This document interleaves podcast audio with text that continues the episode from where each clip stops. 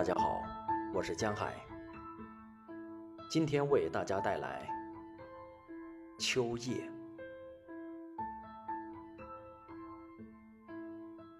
哇的一声，夜游的恶鸟飞过了。我忽而听到夜半的笑声，痴痴的，似乎不愿意惊动睡着的人。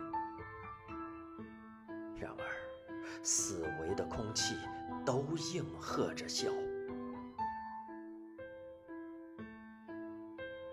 夜半没有别的人，我即刻听出这声音就在我嘴里，我也立即被这笑声所驱逐，回进自己的房。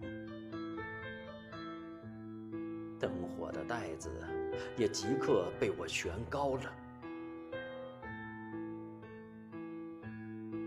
后窗的玻璃上叮叮的响，还有许多小飞虫乱撞。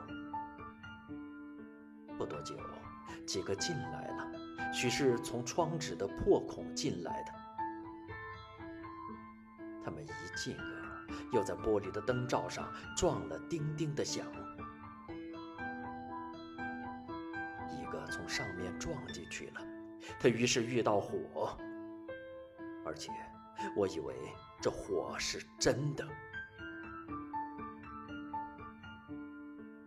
两三个却休息在灯的纸罩上喘气。那罩是昨晚新换的罩，雪白的纸遮出波浪纹的叠痕，一角还画出一只猩红色的枝子。猩红色的枝子开花时，枣树又要做小粉红花的梦，青葱的弯成弧形了。我又听到夜半的笑声，我赶紧砍断我的思绪，看那老在白纸罩上的小青虫，头大尾小，向日葵子似的，只有半粒小麦那么大。变身的颜色苍翠的可爱，可怜。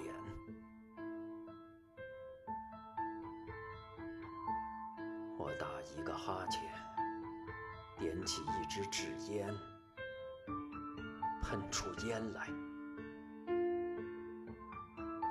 对着灯，默默地静殿这些苍翠、精致的英雄。